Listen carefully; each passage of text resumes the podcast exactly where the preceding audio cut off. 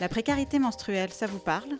Dans ce podcast, nous détricotons les mécanismes et conséquences de ce problème qui touche 1,7 million de femmes en France. Vous écoutez Précarité menstruelle, galère mensuelle, un podcast pour mieux comprendre la précarité menstruelle, une réalisation du département de Loire-Atlantique engagé dans la lutte pour l'égalité homme-femme. Épisode 2 Quand les règles aggravent les inégalités.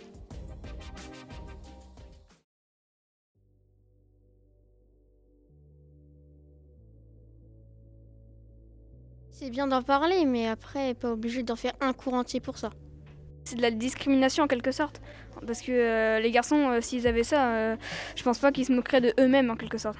C'était un peu intéressant, mais un peu gênant aussi. Pourquoi c'était gênant? Ah, je sais pas comment expliquer. C'est aussi c'est du sang, donc c'est aussi gênant. C'est quelque chose de que, que les filles ont et... et des fois on utilise des mots, c'est un peu gênant pour les garçons. C'est parce que ça touche à l'intimité euh, de la fille, à son sexe en fait Euh, oui, c'est ça. C'est bien, mais un côté un peu gênant, parce que c'est un peu bizarre de parler de ça euh, au collège. Parce que les garçons, ils vont trouver ça bizarre. euh. D'un côté, les garçons, ils pourront nous aider, mais de l'autre côté, ils vont peut-être se moquer de nous si ça nous arrive. T'as déjà assisté toi à des scènes comme ça avec des garçons qui se moquent des filles ou des choses comme ça? Non, mais des, des fois, on m'en parle, oui. C'est des copines qui t'en parlent? En fait, ça dépend. Des fois, c'est des... nos mamans. Ma grande sœur qui a déjà ses règles, je sais que c'est- c'est douloureux, que, bah, que c'est pas facile d'avoir ses règles. Du coup, ça me, je me suis jamais dit euh, que j'allais me moquer. Vous venez d'entendre les voix de Thomas, d'Erel, d'un second Thomas, de Benjamin et d'Audrey. Tous sont collégiens et collégiennes en Loire-Atlantique, et ils ont eu la chance de visiter l'exposition Sans gêne, créée par trois établissements du département, Louise Michel à Paimboeuf, Julien Lambeau à Trignac et Jean Moulin à Saint-Nazaire. Comme on peut l'entendre, fédérer les garçons et les filles autour de cette thématique ne va pas de soi. Il faut dire que nos sociétés pâtissent d'une longue tradition de mythes et de croyances à propos des femmes réglées, et ceux-ci sont rarement à l'avantage des femmes. Dans son livre Le grand mystère des règles, l'autrice Taous Merakchi, aussi connue sous le nom de Jack Parker, écrit ceci. Que ça vienne d'hommes de foi, de scientifiques, de chamans, de sorciers ou de kidam lambda, les hypothèses sur les règles ou le danger qu'elles représentent n'ont jamais cessé de proliférer, probablement depuis que le premier homme des cavernes a jeté un œil sur l'entrejambe ensanglantée de sa voisine. On pourrait croire que la science s'est empressée de rétablir un semblant de vérité au sujet de ce sang aussi vil que puissant, mais comme nous le verrons dans les pages qui suivent, elle a au contraire longtemps contribué à la propagation d'idées fausses et parfois dangereuses qui se rapprochent fortement des conclusions tirées dans les croyances les plus primitives. S'ensuit une série de textes anciens présentant les femmes réglées tantôt comme des êtres impurs qu'il est urgent de fuir, tantôt comme des êtres inférieurs, tout juste bonnes à recueillir la semence divine du mal. Merci Aristote. Ou encore comme des personnes capables de faire aigrir le vin doux, de stériliser les céréales, ou encore de ternir le poli d'un miroir. Ça, c'est l'œuvre d'un dénommé Pline l'Ancien, qui publia en l'an 77 l'ouvrage Histoire naturelle. Et si vous vous dites que tout ceci est aujourd'hui derrière nous, tentez d'interroger votre entourage sur cette fameuse histoire de mayonnaise que les femmes réglées seraient incapables de faire monter. Jusqu'à récemment encore, cette rumeur infondée circulait.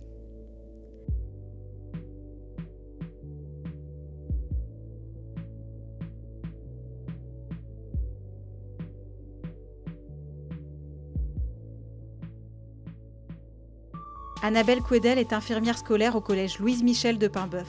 Elle a largement œuvré à la réalisation de l'exposition Sans gêne, dans laquelle le lien entre la précarité menstruelle et l'égalité est abordé. Alors ici, il y a euh, un camp plutôt sur les menstruations dans le monde. Ça permet aux élèves de se rendre compte que bah, même si chez nous, il y a de la précarité menstruelle en France, euh, on est quand même plutôt bien traité, euh, même s'il y a des pays où c'est encore mieux parce qu'il y a des congés menstruels, des choses comme ça, mais globalement on a des protections, alors que dans certains pays plus défavorisés, eh bien parfois les jeunes filles ne peuvent pas aller à l'école parce qu'il n'y a pas de toilettes, parce qu'elles n'ont pas ce qu'il faut pour se protéger. Donc euh, ça permet de voir les différences dans le monde. Et qui dit absence dit inégalité face à l'éducation. Le fait que certaines jeunes filles manquent l'école à cause de leurs règles, parce qu'elles n'ont pas de protection périodique à disposition ou pas de médicaments pour calmer la douleur, est une des principales sources de précarité menstruelle dans le monde. Pour Maud Trichet, conseillère et animatrice au planning familial 44 à la permanence de Nantes et qu'on a déjà rencontré dans l'épisode 1, il s'agit aussi d'une question d'égalité financière dans le couple. Bah, est-ce que c'est tabou, pas tabou? Est-ce que ça se parle? Est-ce que euh, bah, simplement le fait d'aller euh, faire les courses, pour, par exemple pour la semaine, bah, est-ce qu'on peut, on ose demander à son compagnon euh, d'acheter des serviettes hygiéniques Voilà, c'est important et que des fois, c'est un discours ou une habitude qui se prend des fois après le premier enfant, comme la femme elle est en pause pour certaines choses ou pas disponible du tout. du coup, si c'est possible, des fois ça se parle un peu plus à ce niveau-là. On se rend compte un petit peu plus de ce qui se passe. Euh, mais c'est pas. Hum, faut faut pouvoir en parler parce que ça veut dire que dans ces cas-là, si on n'en parle pas, c'est pas dans le budget commun, ça veut dire que c'est dans le budget euh, de la femme, euh, elle seule. Et il y a un déséquilibre du coup qui se crée. Alors c'est pas énorme, mais quand même. Élise Thiebaud, journaliste et féministe, explique très bien dans son livre Ceci est mon sang, petite histoire des règles, de celles qui les ont et de ceux qui les font, pourquoi les règles marginalisent les femmes. Parce qu'elles ont leurs règles, parce que les règles font l'objet d'un tabou, les femmes subissent une forme d'oppression qu'aucun homme ne connaîtra jamais. C'est parce que le sang menstruel est tabou que les femmes souffrent sans remède depuis des millénaires.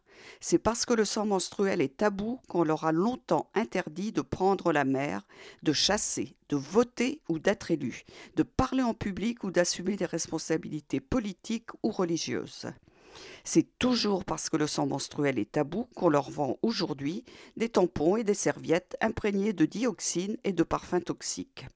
Et qu'on discrédite leurs paroles en disant Ben quoi, t'es de mauvais poil, t'aurais pas tes sans pour autant apporter de réponse médicale satisfaisante aux troubles associés à la menstruation.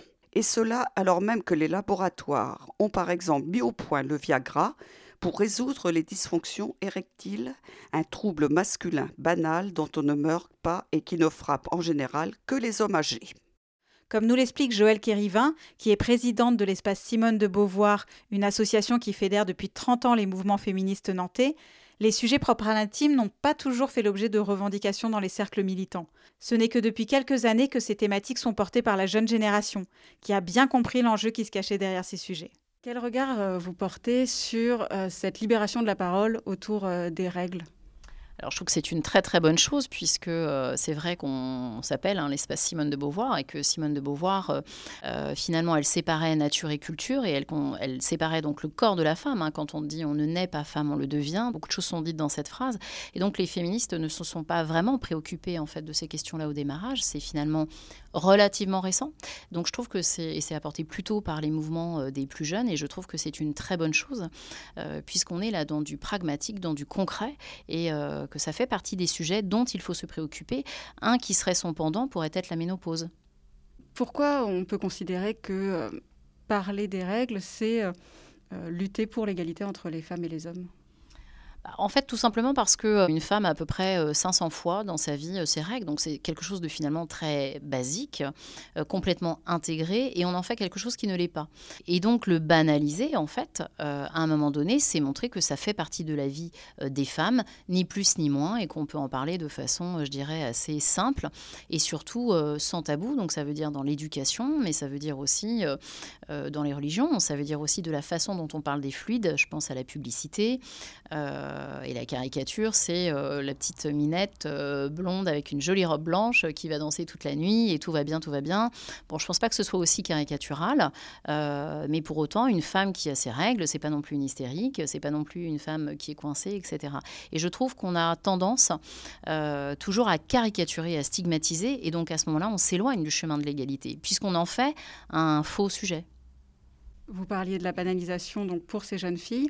Euh, ça passera aussi par les jeunes garçons. C'est eux aussi qu'il faut sensibiliser. Oui, alors moi je suis une, euh, convaincue que euh, de toute façon le féminisme est un combat bien sûr porté par des femmes, mais qui se doit d'être porté par des femmes et par des hommes, que nous formons chacun et chacune la moitié de l'humanité, et je crois que c'est un combat collectif.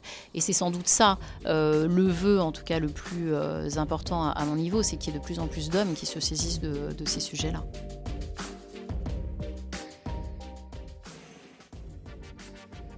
Dans l'épisode 3, on parlera des conséquences de la précarité menstruelle sur la santé des personnes réglées. Bonne écoute